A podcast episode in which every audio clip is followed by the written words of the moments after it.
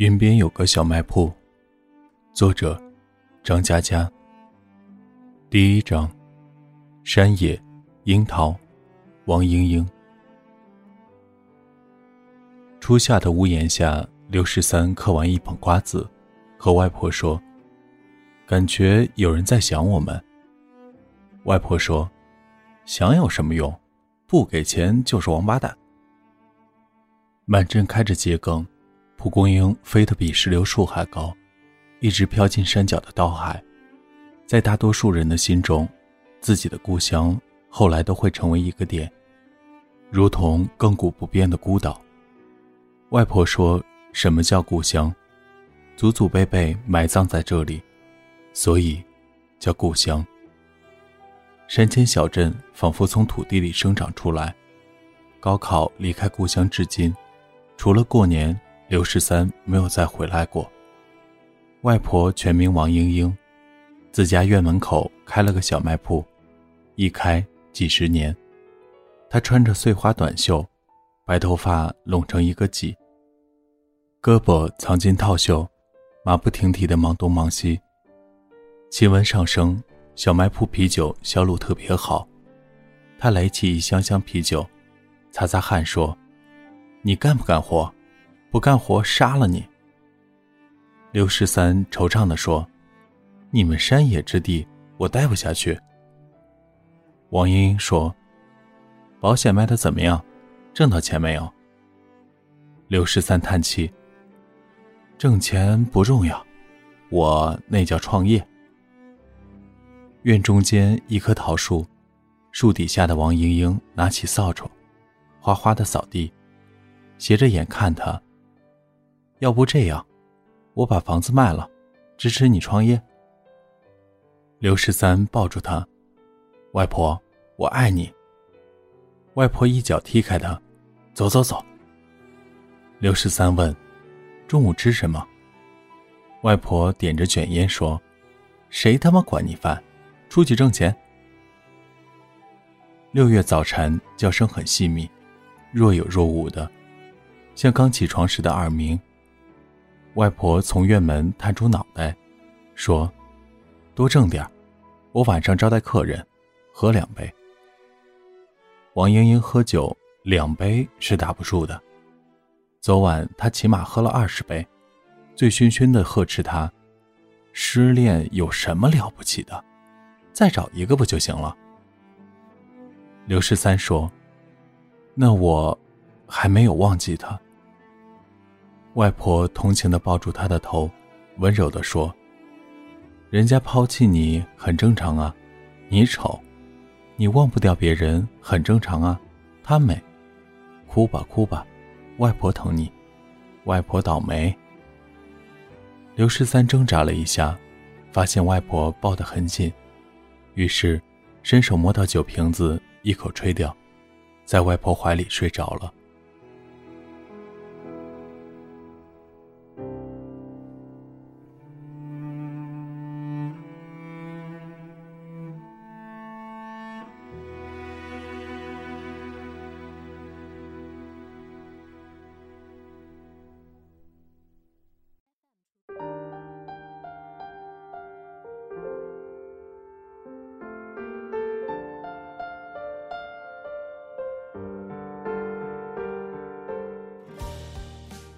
外婆应该不记得昨晚发生了什么，依旧精神抖擞。刘十三被踹出家门，回头一望，半棵桃树高出墙院，门头挂着破旧的小卖铺招牌，背景是远处的白云青山。刘十三无可奈何，前几天他还在城市里打拼，结果失恋加失业，无比悲伤。王英英拎着两壶米酒跑到他住的地方。把他灌醉，拖了回来。七十岁的老太太，开拖拉机一来一去两百公里，车斗里绑着喝醉的外孙。王英英自己也感慨，路太颠簸，傻外孙跟智障一样，一直吐，动不动就下车替他擦，艰难，辛苦。刘十三醒来，目瞪口呆地发现，自己居然身在山中小院。千辛万苦离开故乡，要打出一片天下，想不到被王英英用一辆拖拉机拖回云边镇。这座小院儿装着刘十三的童年。放学之后，他问过外婆很多问题。小孩子问：“王英英，为什么天空那么高？”老太太回答：“你看见云没有？那些都是天空的翅膀啊。”不知道什么时候起。很多事情，已经很多年。从小到大，外婆为他交学费，而外婆的收入来自英英小卖部。打他记事起，外婆就叼着卷烟，开一辆拖拉机纵横山野，车斗里装的是批发来的货物。童年时代，刘十三痛恨外婆的事情数不胜数，最主要的三件：第一，零花钱给的少，第二，麻将打得多，第三，不尊重他的个人梦想。每次他说：“别打麻将了，钱省下来给我，让我实现梦想。”便招来外婆的质疑：“你才四年级，能有什么梦想？”刘十三说：“考取清华北大，远离王英英，去大城市生活。”外婆听到这儿，抄起菜刀，追杀一条街。刘十三爬到树上，严肃地说：“王莹莹，我告诉你，你必须尊重我的梦想。”外婆说：“想学你妈，不吭一声就往外跑，就不乐意跟我一块过是吧？”刘十三说：“我不学我妈，我给你寄钱，十万八万的小意思。”外婆一刀劈在树干。我等不到那天，你先把去年的压岁钱交出来。刘十三一愣，哭得撕心裂肺，大喊：“这他妈太不要脸了！我不要念小学了，我要直接考取清华北大，我要直接娶老婆生娃。”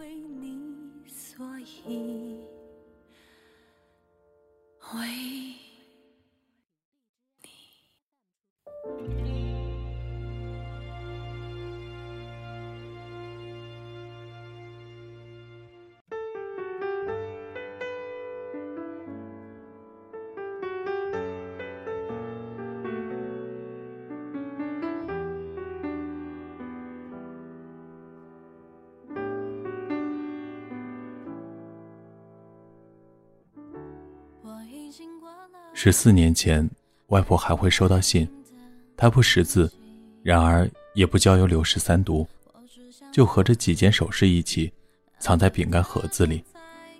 当时刘十三因为好奇，偷瞄了信封，按照上面的地址，也写了封回信过去。他写的很简单：“你好，我叫刘十三，王莹莹的外孙，我们生活的很惨，给点钱花花。”自此，他比外婆更加积极地等待回音。小镇街道中心是供销所旧址，后来改成了基督教堂。门口竖着邮箱，正对包子铺。刘十三斜背书包，问邮递员老陈：“有我家的信吗？来了，你直接给我，别给王英英。”老陈问：“为什么？”刘十三说：“你年纪大了，别问那么多，我给你分红。”刘十三等了一个学期，过年趁着外婆喝醉，打听对方到底是谁，有没有可能寄钱。外婆突然哭了，刘十三手忙脚乱，替她擦眼泪，说：“王莹莹，你不要哭，我长大了去大城市生活，到时候我给你寄钱。”老陈死了后，就再没有新的邮递员，邮筒也开始看不见。人们很少用钢笔写字，无论谁摊开一张信纸，写上三个字“我爱你”，都或许是二十一世纪最后一封情书。刘十三也写过一封，四年级暑假补习，夹在女同学成双的语文课本中，字不多。我觉得你比罗老师好看，是画眉吗？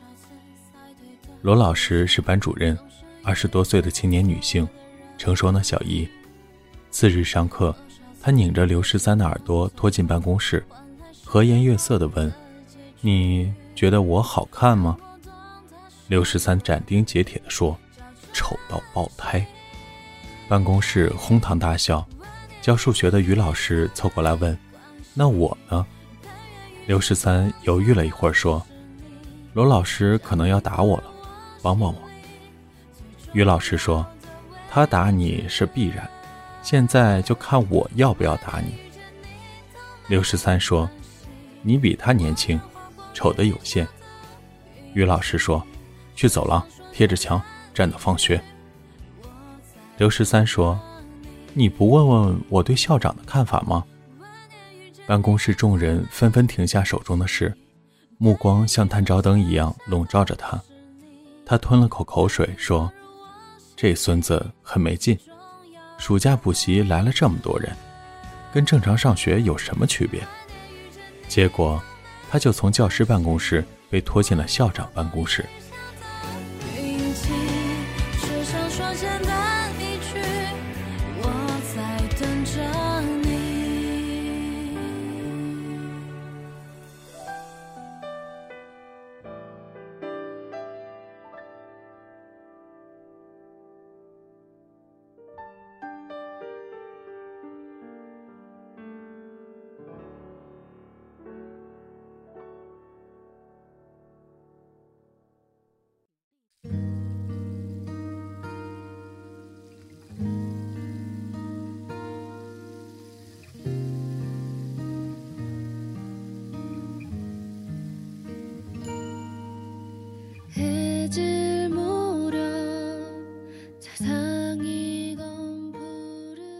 校长倒了杯茶，刘十三举起来喝。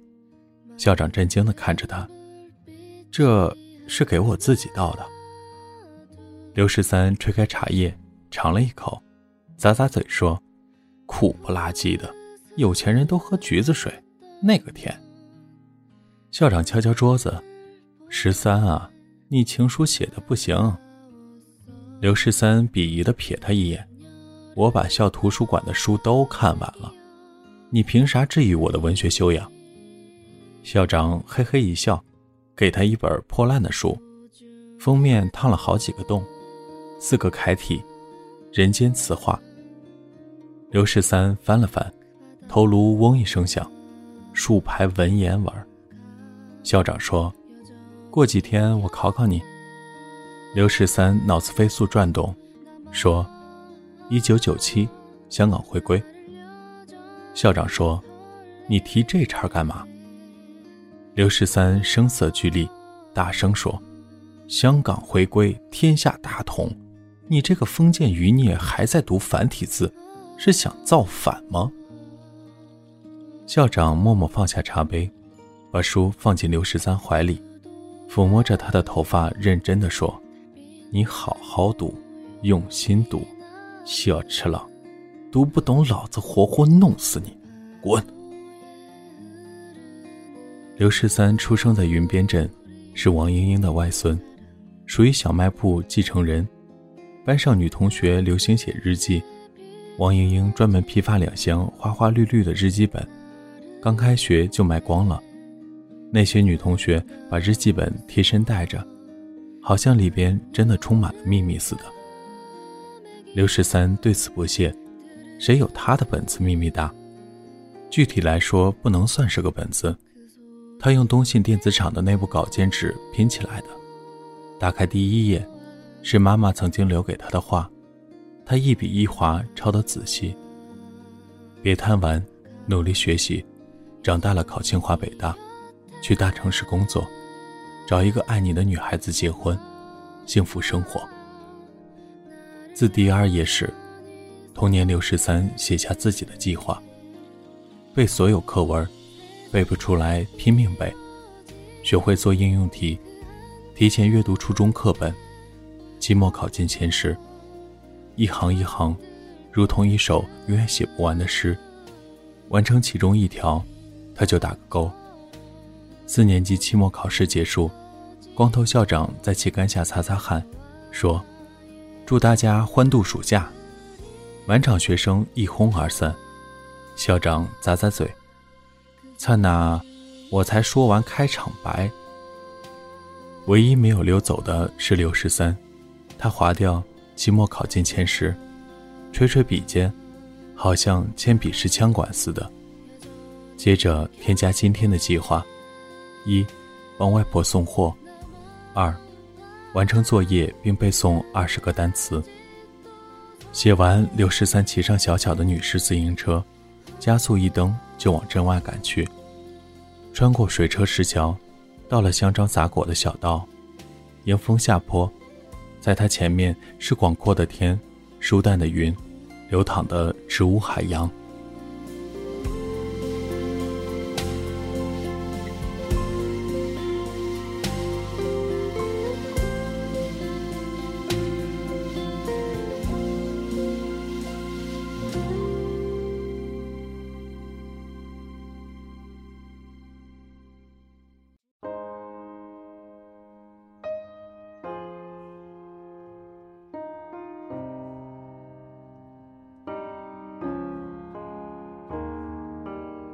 Did I disappoint you or let you down?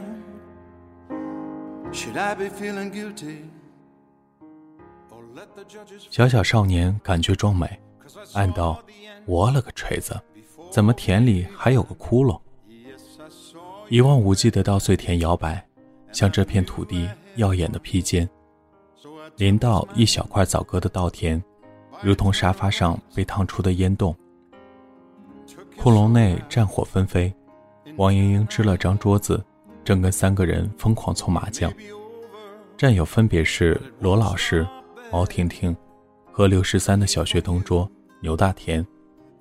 刘十三暗想，外婆午间交代，让他放学送方便面到农田。当时不理解什么含义，以为外婆改行务农。现在发现，原来是他自己订的货，可谓自食其果。打麻将为何要到田里？稻子为何只收了一小块？应该是外婆的自由发挥。刘十三飞驰到麻将桌边停车，五筒。十一岁的牛大田圆滚滚，蹲坐在板凳，胖脸严肃，扔牌。碰！王英英鹰击长空，爽朗的笑。十三还是有狗屎运的，你一来我就听招。刘十三没有抬眼，从车后座的塑料筐里拿出泡面、热水瓶。他的计划非常完整。外婆叮嘱放学后送货，任务已经完成，只需要放下货拿到钱，随后立刻回家温习。想到二十个单词躺在书本上等他去背，学习是多么令人快乐，他热情澎湃。撕调料包、泡面。拿土疙瘩压住盖子，刘十三一气呵成。至于眼前的罗老师、牛大田、毛婷婷什么的，他假装没看见。试想，他倘若打招呼：“罗老师好，婷婷姐好，牛大田，你放假怎么不回家？”势必有人回：“十三，你今天怎么样啊？哎呦，又长高了。我爸我妈在打架，我不能妨碍他们。”等等。废话接废话，无穷无尽。说着说着，年华老去。刘十三不开口，但毛婷婷这个人就很可气，完全没接收到他散发的信息。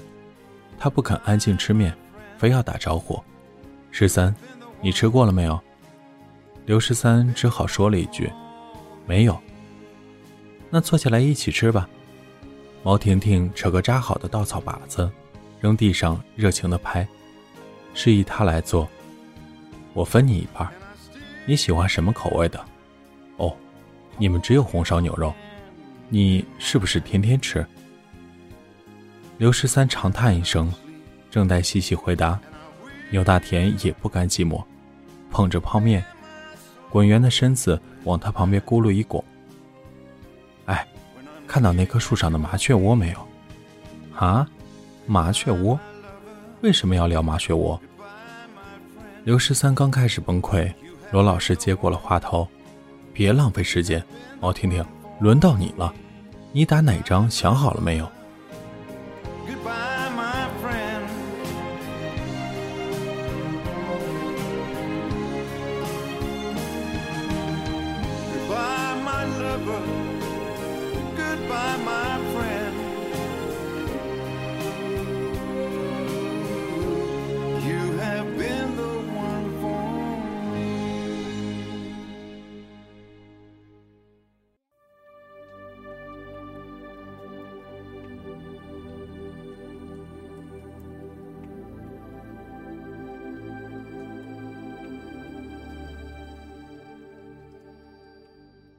刘十三透过感激的眼神，罗老师微微一笑。他了解这位同学，有次看到刘十三从厕所跑出来，赤裸上身，满脸通红。他当时问：“你跌进了粪坑？”刘十三颤抖：“我只是忘记带纸。”他又质问：“那你居然用衣服？你手里拿着不是纸吗？”刘十三大惊，抬头看着他，寒声道：“我在预习初中课程，这可是元素周期表。”知识之光照彻灵魂，罗老师当场发现自己失去了教师的威信。经过观察，罗老师发现了刘十三更多奇异之处，例如他从不玩拍纸片，对连环画嗤之以鼻，家里坐拥小卖铺。却连个变形金刚都没有。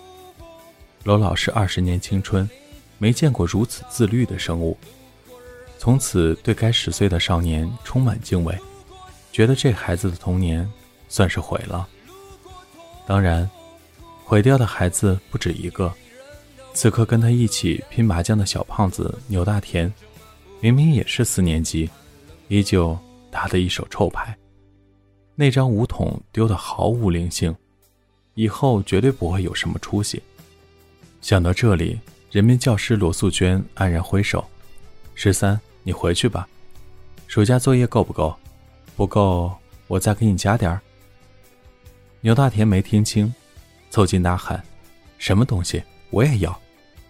罗老师问：“作业。”牛大田摇着头，赶紧挪开：“做你娘！我不要。”刘十三恳切的回答。你的作业太简单，我也不要，谢谢老师。罗老师心态糟糕，吸口气摸张牌，随后就丢。妖姬。毛婷婷小声问：“不是轮到我吗？”罗老师一拍桌子，暴怒：“轮到你就轮到你，我把牌拿回来还不行吗？”王莹莹大叫：“妖姬不能收回去，我胡了，胡了！”牛大田狂吼：“玩球必须收回去！老太婆有三个花，要死人的！”四人打成一团，刘十三偷偷摸摸一路小跑，奔向女士自行车。挺好的，他们在遥远的田里耍麻将，而他会钻进知识的国度，做个熠熠生辉的王子。那我换九条，九条也糊了，给钱给钱！刘十三刚走到田埂。背后传来王莹莹的小脚，站住！我跟你一起走。刘十三猛回头，稻田里已经炸锅。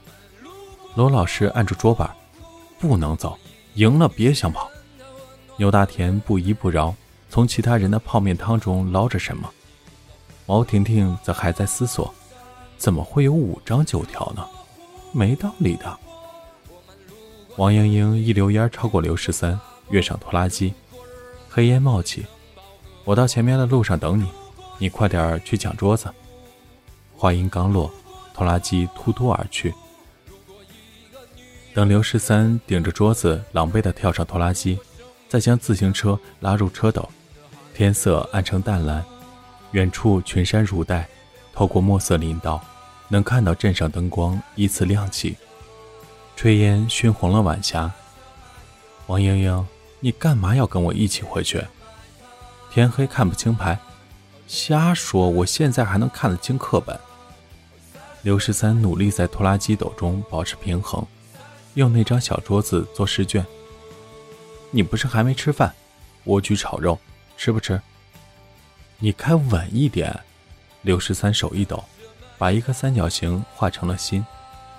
我这个技术你放心，你知道的。我以前是三八红旗手，王莹莹大笑一声，两脚齐踩，拖拉机如同奔跑的野牛。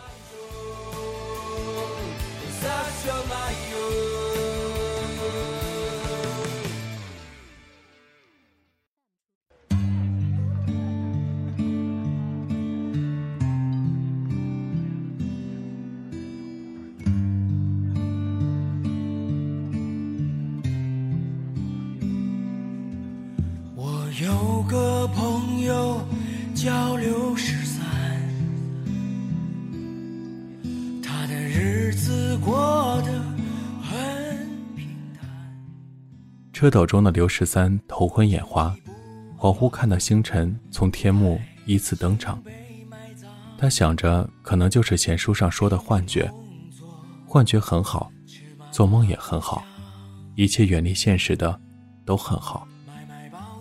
总有一天他会忘记泥土的脚感，忘记现在纷飞的草叶，因为他按照计划好好学习，三年初中，三年高中，然后上北大清华，到妈妈说的大城市去。他要看看。那个大城市是不是真的美得不像话？比院子里那棵桃树还美，美到去了就再也不想回来。而现在，暑假开始了，过几天，刘十三会碰到一个女孩，名叫成双。这是张嘉佳的新书《云边有个小卖铺》的第一章。以后我会以连载的形式更新接下来的每一章，好吧。这里是给失眠讲故事，愿这里的故事能温暖你的耳朵，给你一段美梦。晚安，陌生人。那么多年都算了，人算不如天算，喝一杯酒，两两相望。写一封信地老天荒，朋友你别怕，脚步别停啊，生活未完待续，一定跟得上。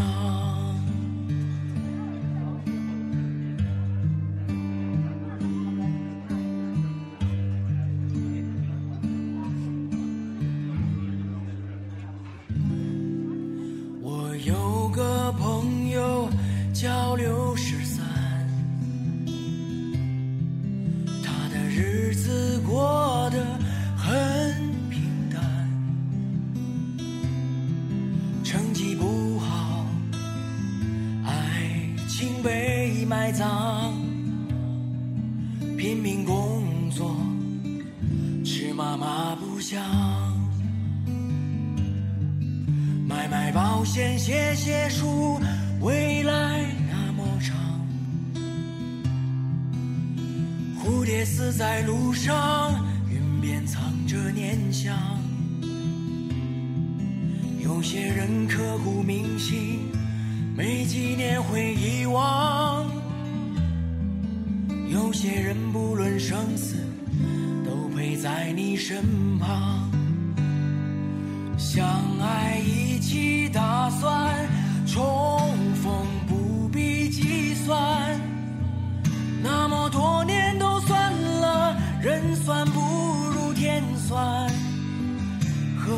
杯酒，两两相望，写一封信地老天荒。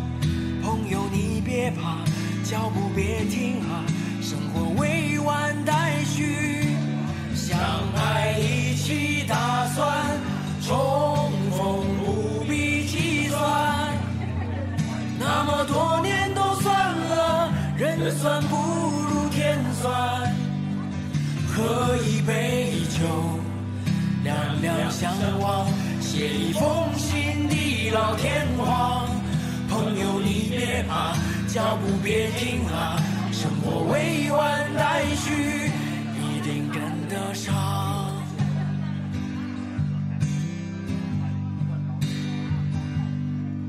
哎呀呀我的朋友六十三你不会就这么完